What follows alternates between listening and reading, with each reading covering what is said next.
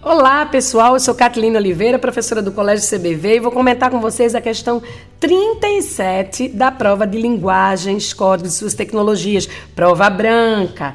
Bom, o texto 1 fala sobre é, o, o tempo né, da criação do Estatuto do Idoso, que completou 15 anos em 2018.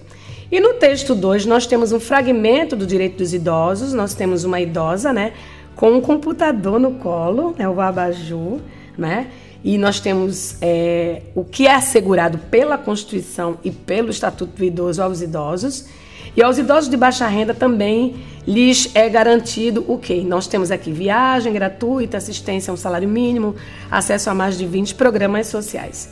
Então, existe aqui uma comparação entre os textos. A gente tem um texto expositivo, a gente tem um texto 2 também expositivo, mas na forma né, de, de gráfico, ok? Na comparação entre os textos, mas nem de gráfico, né? Um texto informativo, mas colocado em, em forma de tópicos. Isso aí, a topicalização, ok? Então, na comparação entre os textos, conclui-se que as regras do Estatuto do Idoso, elas contrastam com as condições de vida proporcionadas pelo país porque o, o estatuto ele preconiza alguns direitos, os direitos que os idosos têm, mas que infelizmente só ficam no papel.